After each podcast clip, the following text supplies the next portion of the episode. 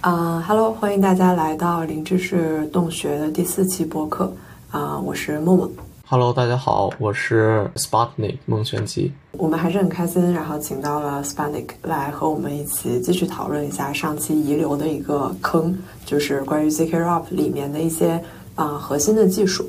然后我们可以简单的回顾一下，嗯，zkRoP 到底是一个怎么样的过程？基本上来说，就是它会把线上的一些本来要在链上进行的交易的验证，挪到线下来进行。并且通过生成一个零知识证明，让链上去通过验证这个证明，提升链上的一个流量。那里面其实之前我们在讨论当中也提到，比较核心的技术就是两块儿，一块儿是怎么在线下能够验证这个交易，另外一块儿就是怎么去生成这个零知识证明。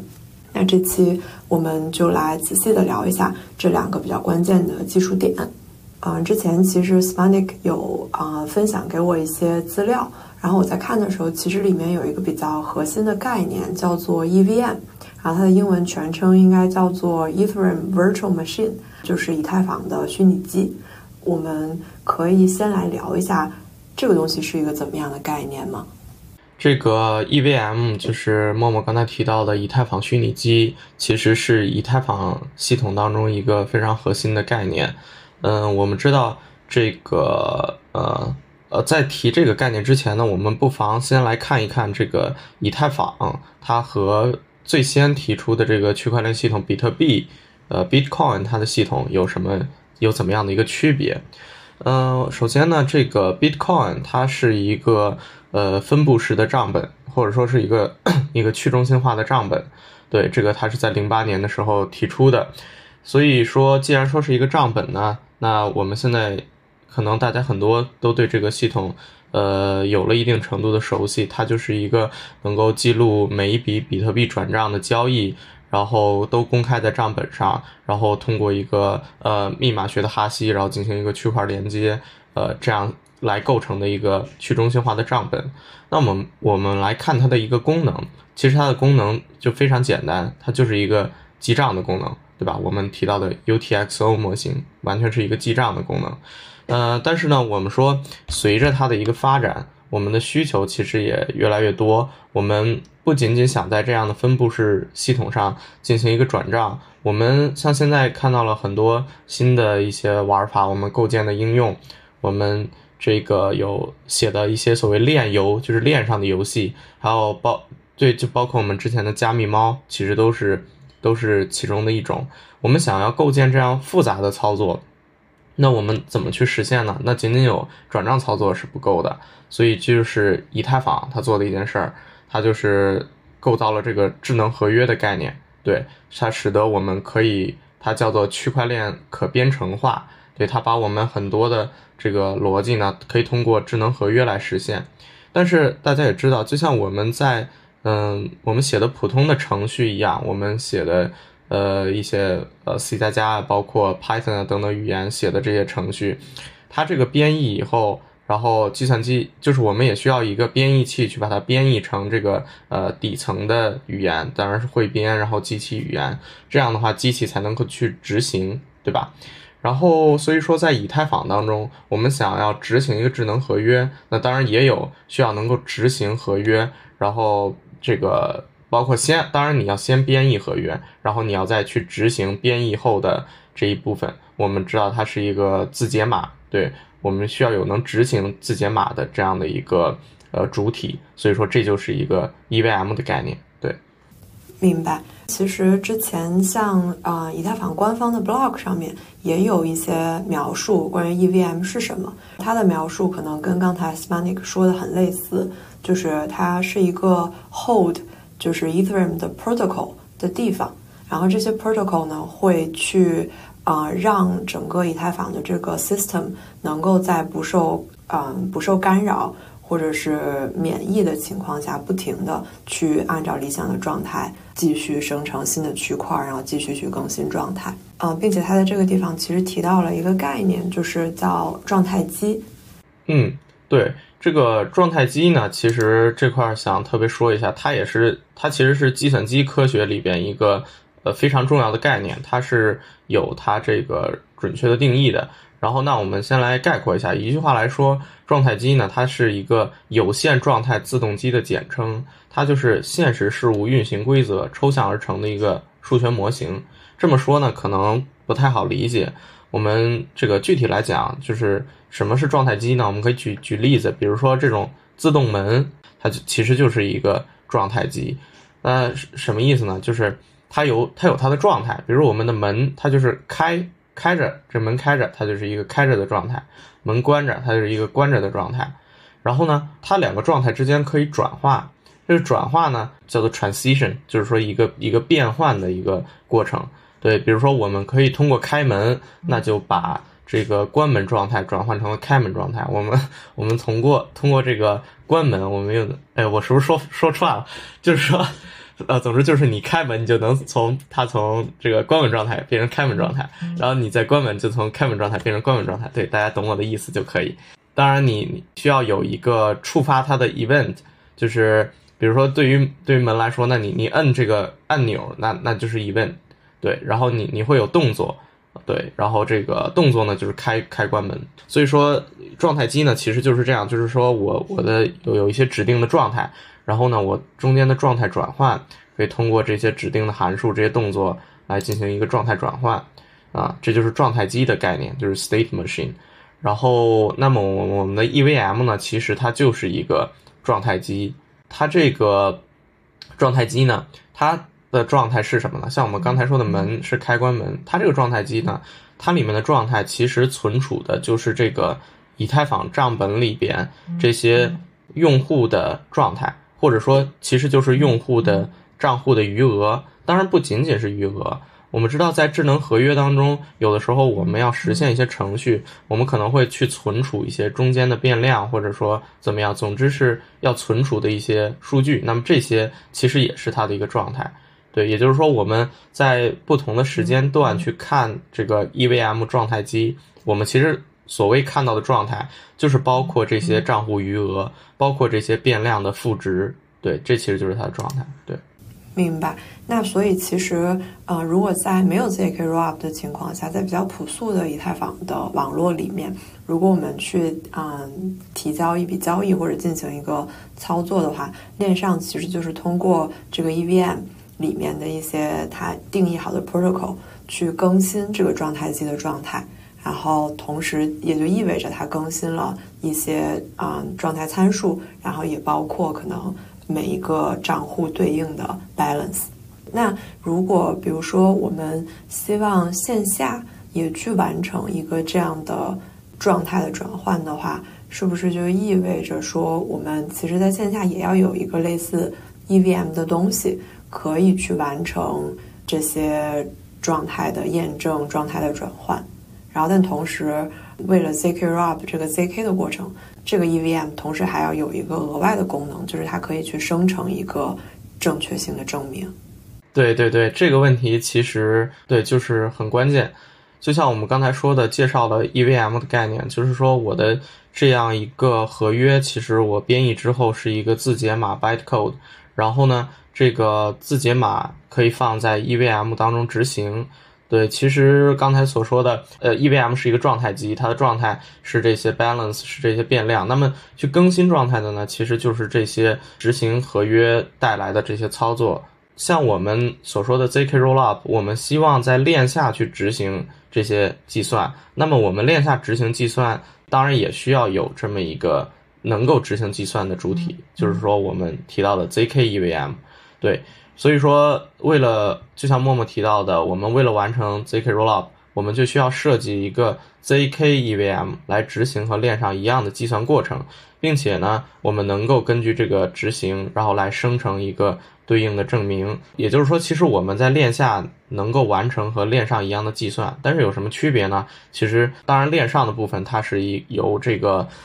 去中心化的主体，然后去进行认证的。我们链下所说的做的这些动作呢，这些计算呢，其实是一个上一期也提到的，是一个偏中心化的一个计算过程。对，这也是我们整个 zk rollup 的一个呃 motivation。所以说，这是我们提到的 zk EVM 的一个概念。嗯，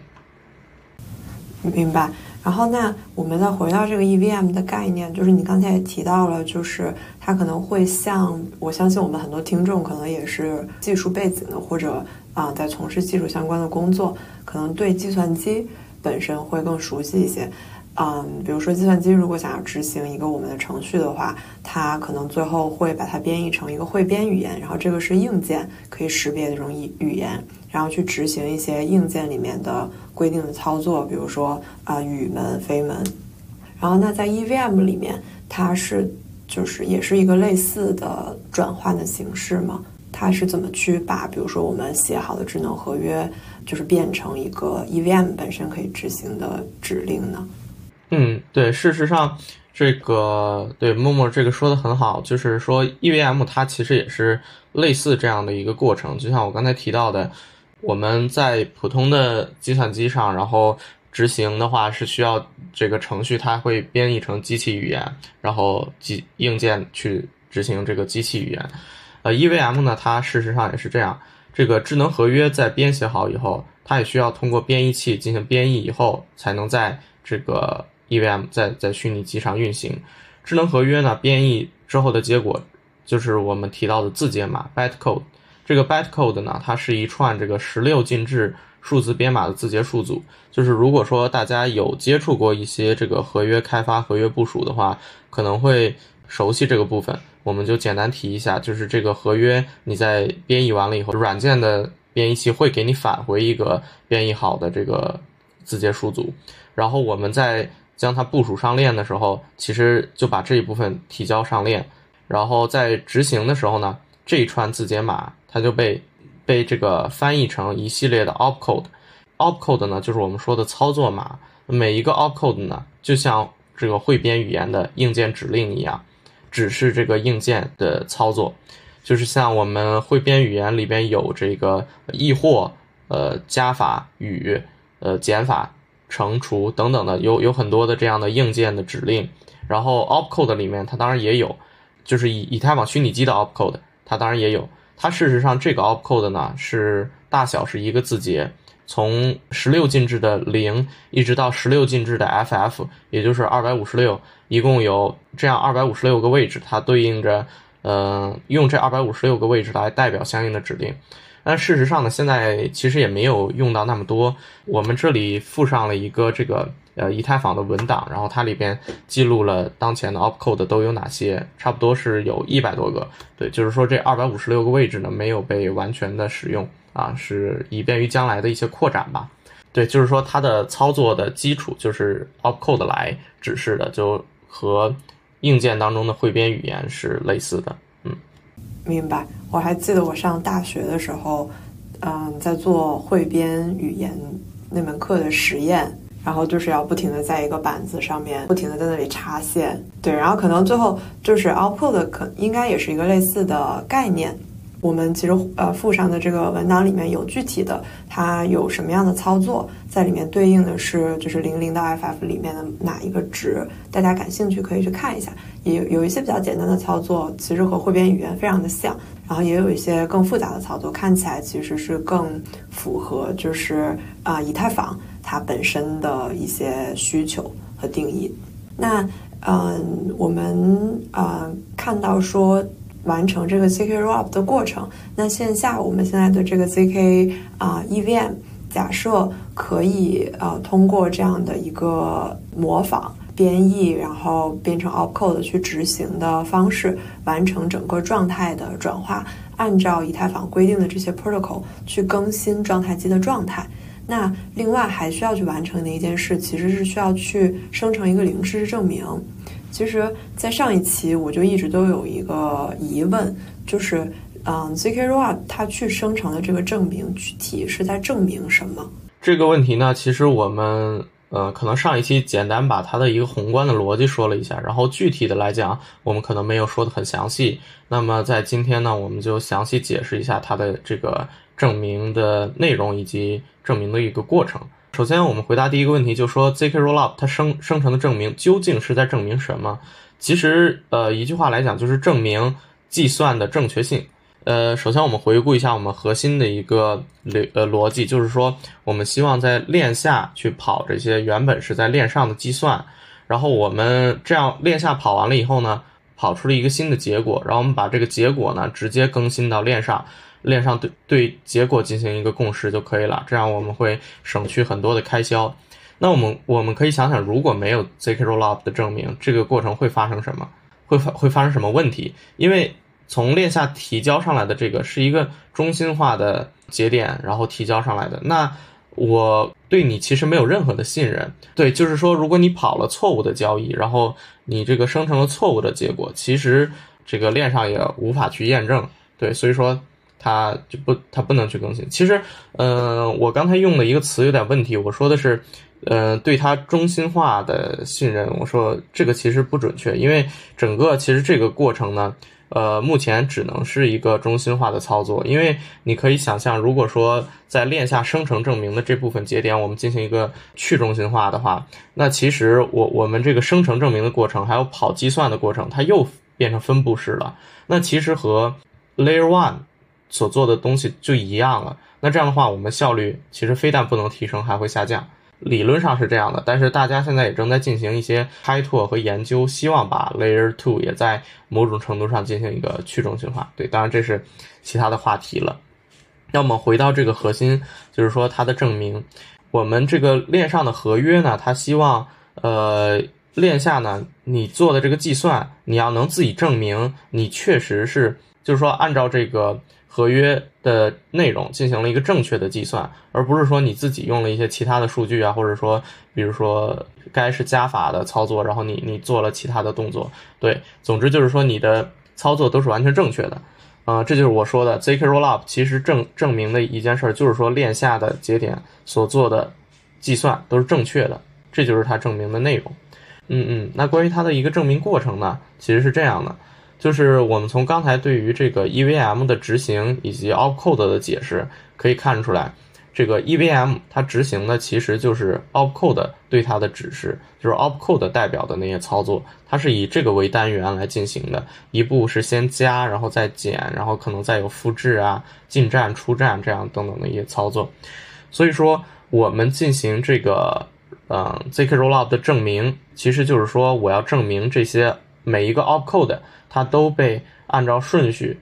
正确的进行了执行，对，注意这块 有几个重点，一个是说我要按照顺序，再有一个是正确。这个正确呢也包括两点，一种是我的 opcode 是正确的，该是加法是加法；另一方面呢是数据是正确的，就是比如说我是 a 加 b 等于 c，那你不能是 a 加 c 等于 d，对，就是说我的内容也是正确的。然后我们具体的做法呢，嗯，我们需要把这个每一个 opcode。就是我的一个合约可能来了以后，它被编译成了一串 opcode。那接接下来呢，我们就是把每一个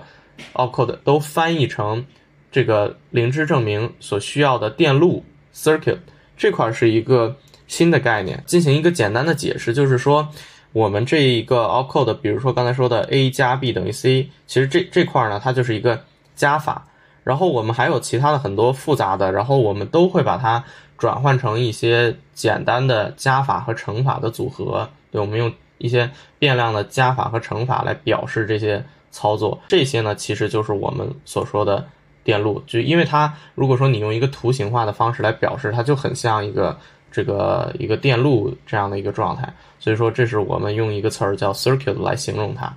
其实这一步呢，也是我们整个证明过过程、证明设计之中最困难的一步。因为这一步呢，它这个所面临的操作太多了。因为你想，如果是尤其是你一个通用的 zk EVM，那呃，这个 opcode 刚才说了有一百多种，呃，做的操作其实非常复杂。像加法、减法这种可能好理解一点，其他的还有进站、出站，甚至有些是它是一个报错码，就是说我这个程序出错了，然后我我需要报错，就是这种东西也要把它翻译成刚才说的电路。对，这是最困难的一步。这种转化方式呢，在这个不同的证明算法之中，可能也会有一些差别。这是比较困难的一步，就是说要把 opcode 翻译成电路。好，接下来就是说，我们可以这么理解：我们将这个 opcode 它指示的这些操作呢，目前为止我们就转换成了一系列的数学等式。那么只要这些数学等式是正确的，那就意味着我们的操作都是正确的。这是我们呃进行证明的第一步。嗯，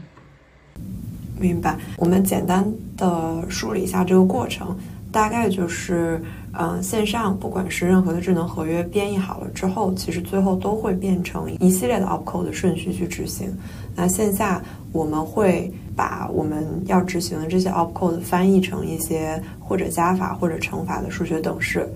只要我们能够证明这些数学等式是正确的，那反过来就可以证明我的 opcode 也是按照顺序正确的执行的。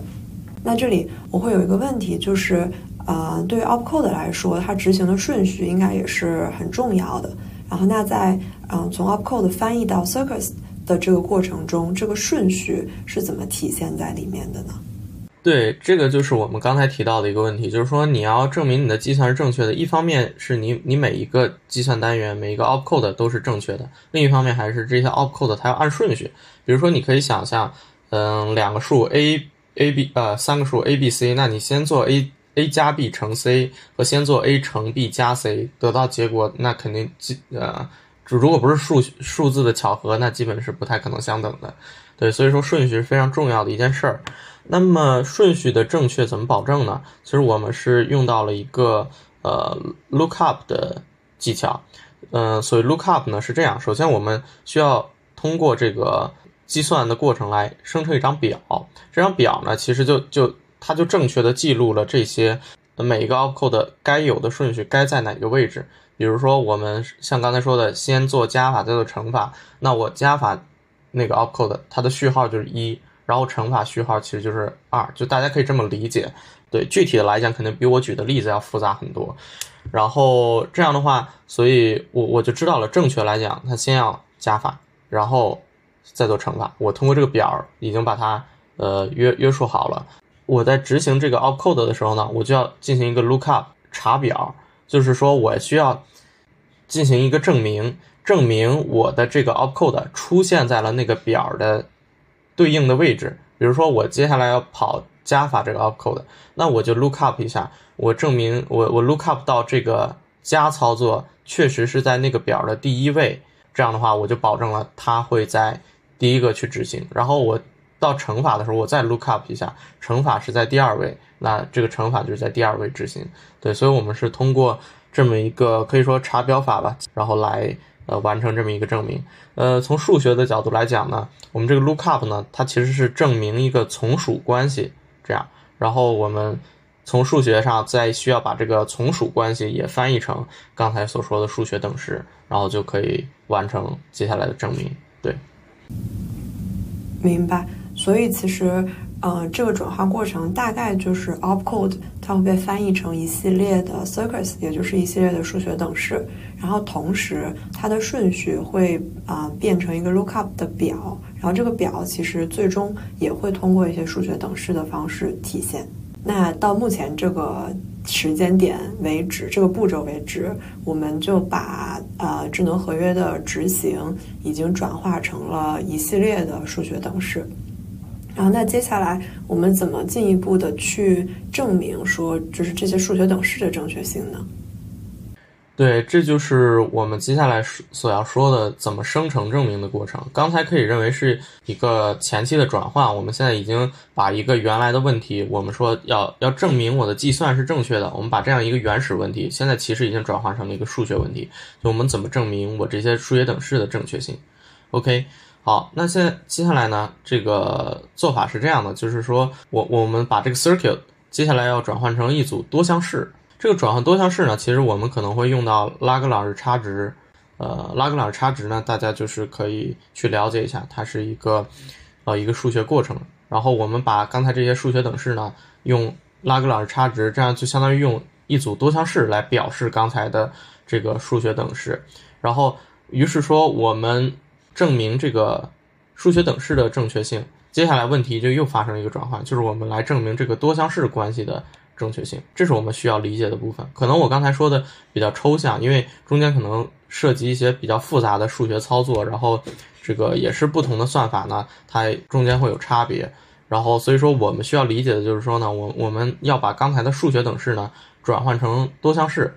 它的数学转化过程是非常复杂的。我们真正要做的部分，要验证的部分是这里，就是说我们要验证这些多项式的关系，然后来生成一个证明值。然后这个怎么做呢？这个就是说我们有标准的密码协议，我们有 KZG 或者 FRI，这些是我们用来验证多项式的一些呃协议。然后这个我们可能展开讲会涉及到比较呃深入和复杂的数学还有密码学的知识。然后总之我们就在这里提一个简单的概念，然后大家感兴趣可以自己了解一下 KZG 和 FRI，它是用来验证这个多项式的关系。嗯，然后通过它的原本的协议是需要这个 prover 啊证明者和呃 verifier 验证者进行一些交互的。我们就是说它是 interactive 的，啊啊，当然 KZG 它是不不需要 interactive 的，这个是这样。但是 FRI 原本是需要的。然后我们可以通过密码学的嗯一个一个变换，然后我们就可以把它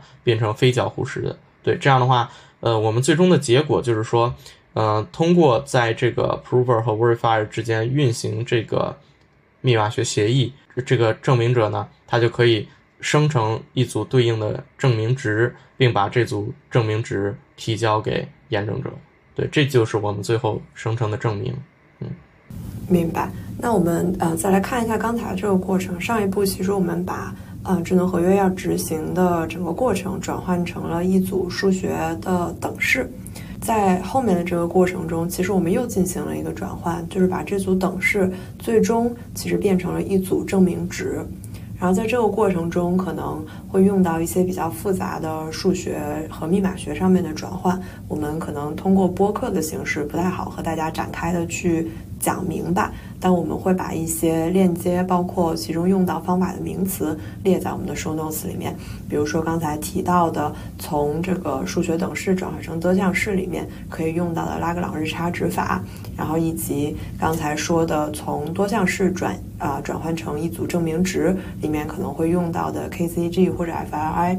的这两个啊密码学上面的方法啊，我们都会在 show notes 里面给大家标注出来。然后，那完成了这个过程了之后，其实最终我们得到的结果就是，只要我们能够，我们拿着这一组证明值，只要我们能够验证这一组证明值，就相当于验证了我们的多项式的正确性，相当于验证了我们一组等式的正确性，也就是电路的正确性，也就是也就是验证了我们 opcode 被啊按照顺序正确的执行了。最终也就意味着说，我们的整个智能合约的执行，这个状态的更新是正确的。那我们当我们把这一组证明值提交到链上的时候，它会发生什么呢？就是啊，链上它要怎么去验证说，嗯，我的这一组证明值是是是正确的，或者它要怎么去接收这些证明值呢？嗯，对，对，这个其实就是我们也是零知识，也也是我们零知识证明协议构成本身的一部分，就是它其实是双方嘛，一方是 prover，一方是 verifier。我们刚才讲的更多的过程其实都是 prover 它在链下自己进行的，然后当然这时候链上，呃，verifier 就是验证者，它是存在在链上的，对，然后他会去验证这个证明，其实它是。可以说是链上的一个合约，就是我们在完成这个 zk rollup 的实现的过程之中呢，在链下需要实现这个 prover 它的这些刚才提到的这一这些转化、这些证明、这些计算的过程，呃是非常复杂的。链上呢相对简单一点，链上的验证其实就是依赖于合约，我们在合约里呢写好这个呃密码对应的密码学验证的验证函数，呃这样的话链上的合约。它在收到链下的 prover 提供来的这个新的状态、状态更新，以及刚才生成的这这个证明值以后，它就可以作为输入，然后去调用它的验证函数进行计算。然后这个合约里边的函数呢，它就可以按照密码学的，只要它完是按照密码学的协议去进行实现的，它就可以验证这个证明值，就是确实是可以验证的，真真正的可以验证，然后就是不会被骗。或者我们说从密码学的角度来讲，这个被骗的概率是可忽略的。然后他就这样，他通过验证这个证明值，他计算通过以后，他就能够验证。对，就像默默刚才总结的，很好，就是说验证了刚才说的那个多项式关系，然后就验证了数学等式的关系，最终呢是验证了 opcode 的执行，也就是说整个整整个的计算都是正确的，它就可以去更新自己的状态。对，明白。然后那其实它的验证过程相当于也是一个链上的合约，就是我怎么能够知道说它没有瞎搞？就举个例子。比如说啊，按照道理来说，我的这一组证明值提上去，然后它会验证说它是正确的还是错误的。啊，那假如我就写了一个乱七八糟的东西，我不管提什么证明值，它都会验证说它是正确的。那我不就是可以一直就是胡胡乱的更新这个状态了吗？嗯，对这个问题，其实我们很好理解它。嗯，它其实不是由这个系统保证的，它这个问题其实是我们零知识证明协议本身保证的，对它跟这个实现其实没有关系。我们零知识证明协议本身要求的就是说，像我们在呃之前可能提到过的，有这个完备性，就是 completeness，还有 soundness。其实当时我们介绍过这两个性质，一方面保证的是说，只要验证呃只要这个 prover 是诚实的，他提供的这个证明是可以通过验证的。然后另一方面呢，是说这个如果说 prover 没有实际的这个知识，然后那他骗不了 verifier 的，所以说这是我们的 completeness 和 soundness。对，其实回到这里也是一样，就是说如果说这个 prover 它没有正确的执行计算，他提交的这个证明是他自己乱编的，然后那他其实是通不过这个验证函数的。对，所以就是我刚才提。我刚才提到的，只要你的合约是实现的没有问题，你确确实实是按照那个密码学协议实现的，那呃，我们按照零知识协议的刚才提到的 completeness 和 soundness，那它就是正确的可以通过。然后你编出来的，就你没有知识编出来的这种就是骗不过去的。对，这是由密码学协议本身来保证的。嗯，明白。然后，如果对这个地方可能稍微啊还有一些疑惑的朋友，可以去试着听一下我们第一期或者第二期，特别是第二期的，就是播客。然后里面可能会